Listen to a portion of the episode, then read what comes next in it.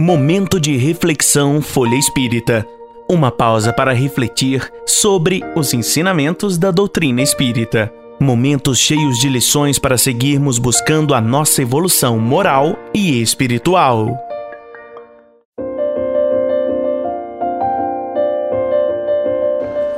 Lições de Sabedoria, capítulo 12 Autoajuda e Trabalho Construtivo Concepções da vida tribal. Fernando Orr pergunta ao médium Chico Xavier: Não lhe parece que o mundo hoje está bem melhor para se viver que o de um século atrás?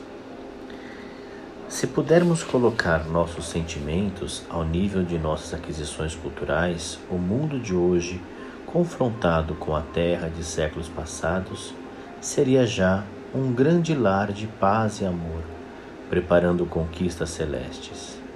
O nosso problema crucial é a diferença enorme que temos coletivamente a vencer entre o avanço da inteligência humana com a persistência de muitos dos nossos sentimentos ainda algemados a concepções estreitas da vida tribal. O que lhe ocorre dizer às pessoas que pedem a Deus para morrer por não encontrarem significado para viver, por terem pedido as esperanças de autorrealização? Cremos sinceramente que devemos pedir a Deus, conforme o ensinamento de nossos instrutores, não o afastamento de nossas provas, mas sim a força necessária para suportá-las proveitosamente.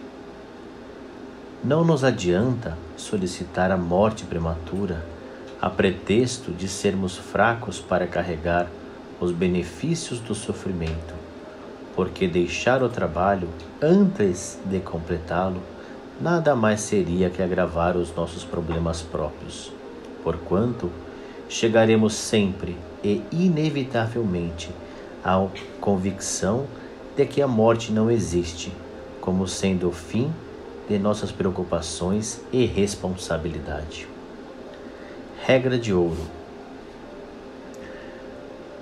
Fernando Or pergunta ao Chico Xavier: Você concorda com este preceito? Para pequenos males, orações comuns. Para grandes males, orações fervorosas? Consideramos que, seja qual for o nosso caso, na necessidade de socorro ou no louvor pelas bênçãos recebidas, a nossa oração deve ser sempre um ato íntimo de nossa comunhão com a providência divina, segundo a nossa fé. O que lhe parece de maior valor, as atitudes perante os fatos ou os fatos em si? Lição e aplicação ou teoria e prática precisam uma da outra. Entretanto, acreditamos que, se estamos em grande necessidade ou em grande sofrimento, mais valem socorro possível ou remédio providencial que uma série de ensinamentos sobre a caridade ou sobre a ciência de curar, sem a possível ação imediata que os realize. Fernando Oro continua perguntando a Chico: quando realmente não temos a solução para algum grave problema pessoal, o melhor não seria entregar o caso a Deus, a fim de que, cedo ou tarde, dele proviesse a solução? Nos problemas mais complexos, em que nossa atuação é possível de complicar ou agravar ainda mais as tribulações alheias, cremos que a oração intercessória, rogando o auxílio dos mensageiros de Deus, será a providência ideal. Assim, dizemos porque onde não dispomos de meios para ajudar, principalmente nas questões de ordem espiritual, mais vale silenciar e orar que tumultuar e confundir.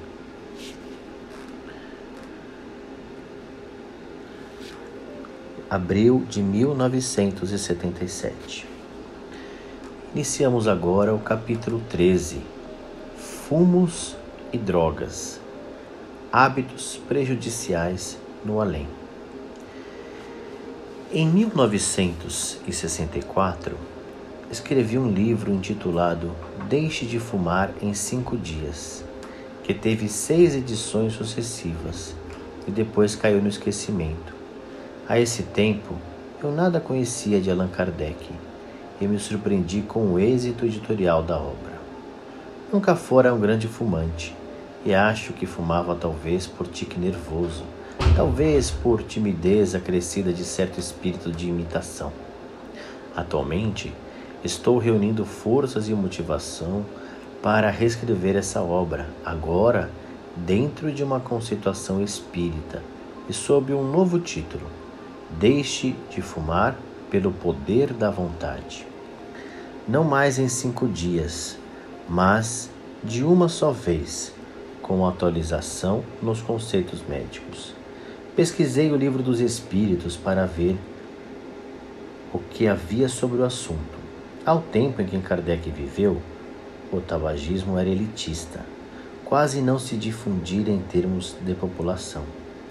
Porém, de um modo geral, o tema ficou incluído no capítulo das paixões dessa obra básica, conforme as questões 907 a 912. Dali, extraímos as seguintes proposições respondidas pelos Espíritos. Visto que o princípio das paixões está na natureza, ele é um mal em si mesmo? Respondem os espíritos: Não, a paixão está no excesso acrescentado à vontade, porque o princípio foi dado ao homem para o bem, e as paixões podem levá-lo a grandes coisas, sendo o abuso que dela se faça a causa do mal. O homem poderia sempre vencer suas más tendências por seus esforços? Sim, e algumas vezes por fracos esforços. É vontade que lhe falta. Ah, quão poucos dentre vós fazem esforços. Não há paixões tão vivas e irresistíveis que a vontade não tem poder para superá-las? Há muitas pessoas que dizem: Eu quero, mas a vontade não está senão nos lábios. Elas querem, mas estão bem contentes que assim não o seja. Quando se crê não poder vencer suas paixões, é que o espírito nelas se compraz em consequência de sua inferioridade. Aquele que procura reprimi-las compreende sua natureza espiritual. As vitórias são para ele um triunfo do espírito sobre a matéria. Qual é o meio mais eficaz de combater a predominância da natureza corporal? Praticar a abnegação de si mesmo. Por outro lado, sabemos que o perispírito é o agente intermediário das sensações externas. Tudo o que façamos nele fica gravado indelevelmente, como se fora num filme virgem. Após a morte do corpo físico, as sensações se generalizam no espírito, ou seja, as dores não ficam localizadas. Num paciente que tenha desencarnado, por exemplo, de câncer pulmonar proveniente do uso prolongado e constante do cigarro, o perispírito não fica propriamente sofrendo de um mal localizado, mas de um mal correspondente que abrange o espírito inteiro. A respeito do assunto, fiz as seguintes indagações a Chico Xavier, recebendo as respostas de Emmanuel. Fernando On, agosto de 1978. No próximo episódio, veremos as respostas de Chico Xavier a respeito da ação negativa do cigarro Conheça também o jornal Folha Espírita e os livros e e-books da FE Editora. Siga-nos no Facebook, Instagram, Twitter e YouTube.